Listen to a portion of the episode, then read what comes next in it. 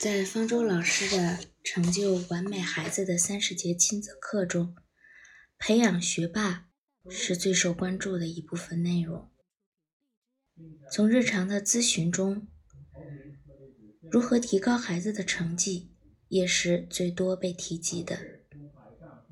我相信方舟老师把“完美”“培养学霸”这些词放在显眼的位置上，只是一种营销手段。因为他自己也曾经说过，成绩只是副产品。暂时抛开孩子身体成长这一部分，我们谈一谈关于成长的话题。一个人的成长，我认为至少要包括心理、思维模式和执行力这三个部分。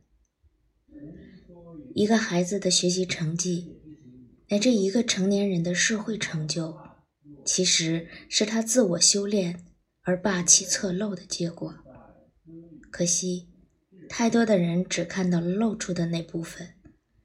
面对着一座冰山，他们只想要露出水面的一角。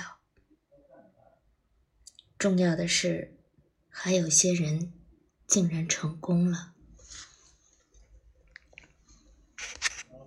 すごい。